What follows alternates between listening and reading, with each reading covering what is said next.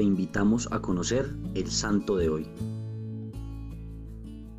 Hoy recordamos la vida y obra de una gran misionera en África, conocida como el ángel de los pobres, la beata Irene Stefani, quien desde muy pequeña mostró una gran sensibilidad por el apostolado, atenta a las necesidades de los pobres, los ancianos y los enfermos, ejerciendo trabajos pesados y humildes.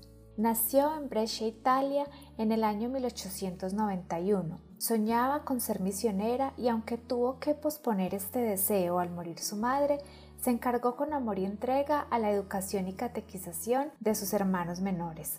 A los 19 años de edad se unió al Instituto de las Misioneras de la Consolata en Turín y dos años más tarde, en 1913, hizo su profesión religiosa.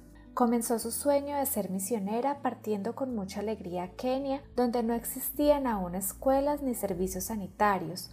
Aprendió un nuevo idioma y se adaptó a la cultura. Durante la Primera Guerra Mundial ayudó como enfermera de la Cruz Roja tanto en Kenia como en Tanzania, brindando alivio y consuelo a muchos enfermos abandonados a su suerte. Ella, con mucho cariño y delicadeza, los lavaba, les vendaba las llagas y heridas, les daba la comida, los medicamentos, hasta preparó a miles que en peligro de muerte decidieron bautizarse voluntariamente. Sus acciones desconcertaban a todos, captando la admiración de muchos musulmanes, médicos sin escrúpulos y torturadores. Después de la guerra, se entregó totalmente a la obra de evangelización, llegando a ser maestra, enfermera, partera, visitadora familiar, llevando a todos amor y gestos de solidaridad, por lo que empiezan a llamarla la Madre de la Misericordia. Cuando tenía 39 años, sintió una especie de llamada interior que le pedía ofrecer a Dios el sacrificio supremo de su vida.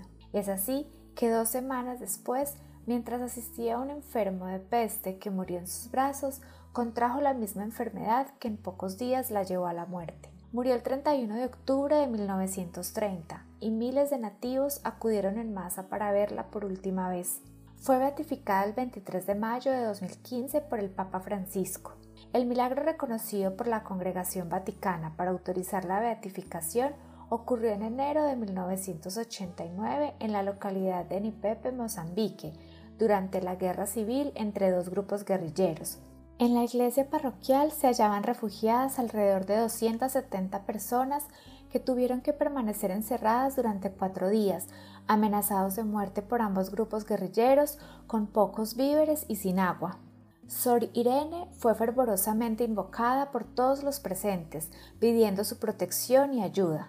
La única agua que había en la iglesia era la de la fuente bautismal y esta agua fue suficiente para todos los refugiados en la iglesia durante los cuatro días, y no solo para beber, sino también para lavarse y refrescarse del calor, y hasta para lavar una niña dada a luz la primera noche del secuestro, a la que sus padres le dieron el nombre de Irene. La intercesión de Sor Irene hizo el milagro de la multiplicación del agua.